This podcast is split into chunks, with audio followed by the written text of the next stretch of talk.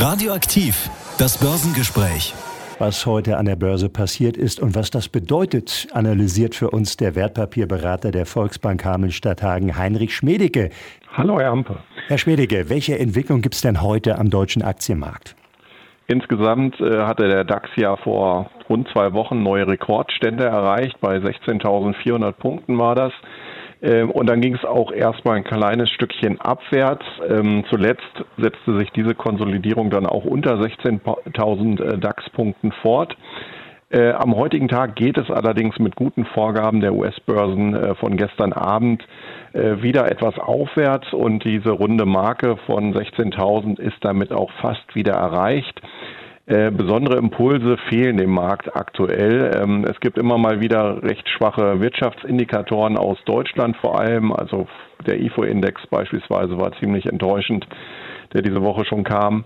Ähm, und ansonsten gibt es ein großes, wichtiges äh, Notenbankertreffen in Portugal, äh, wo es dann immer mal wieder Äußerungen der ähm, Notenbanker gibt. Aber beides hat wenig Einfluss insgesamt auf die Entwicklung aktuell. Äh, der DAX steht jetzt bei 15.963 Punkten. Das ist äh, heute ein Plus von 0,75 Prozent äh, oder rund 125 Punkte höher als gestern.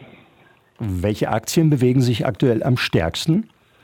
Ja, ähm, größter Gewinner heute die Aktie von Siemens Energy. Ähm, die hat es allerdings auch wirklich nötig, äh, denn die war am letzten Freitag im Zuge schlechter Nachrichten massiv eingebrochen. Ähm, wir hatten noch Notierungen bei 23,50 Euro etwa am Freitagmorgen oder am Donnerstagabend besser gesagt. Ähm, und dann ging es heute bis auf 14,60 Euro insgesamt im Tief nach unten äh, also rund ein Drittel. Und äh, jetzt geht es aber wieder ein bisschen in die Gegenrichtung. Aktuell steht die Aktie bei 15,50 Euro.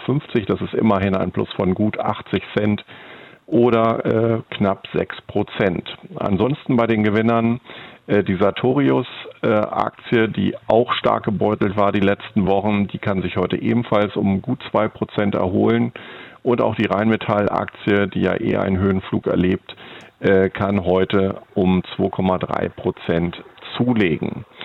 Bei den Verlierern haben wir als äh, ganz klares Schlusslicht die Aktien von Zalando. Hier gab es negative Analystenkommentare, dass die langfristigen Ziele ja eventuell nicht erreichbar erscheinen. Ähm, das lastet heute deutlich auf dem Kurs. Die Aktie verliert 6,7 Prozent auf knapp unter 26 Euro. Die anderen Verlierer, ähm, da ist nicht, äh, das ist kaum der Rede wert. Aktuell die Covestro mit einem Minus von 1,2 Prozent und die Bayer-Aktien mit 0,7 Prozent aktuell im Minus. Welche Entwicklung gibt es an den anderen wichtigen Finanzmärkten? Ja, nach einer guten Börsenentwicklung gestern in den USA tut sich heute in der Vorbörse recht wenig. Es geht äh, leicht abwärts aktuell.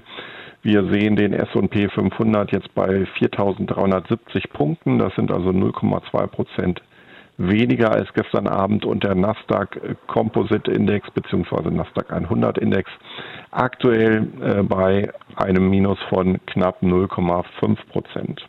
Ansonsten haben wir einen weiterhin relativ schwachen US-Dollar in den letzten Tagen. Aktuell ist das Wechselkursverhältnis zum Euro bei 1,0930. Ähm, Ausgesprochen schwach zeigen sich teilweise die Rohstoffe. Hier ist das Barrel Brand Oil natürlich wieder zu nennen. Das kostet aktuell nur noch gut 72 US-Dollar, also heute nochmal rund ein Dollar weniger als gestern Abend. Und diese 72 Dollar ist im Prinzip auch das äh, Jahrestief, was wir da bisher gesehen haben. Ähm, und das testen wir jetzt schon zum wiederholten Male. Äh, beim Gold sieht es ähnlich ähm, negativ aus. Die Feinunze kostet 1.907 US-Dollar. Das ist ein Minus von 0,3 Prozent gegenüber gestern Abend. Und damit setzt sich auch hier ein ja, seit einigen Wochen anhaltender Abwärtstrend fort.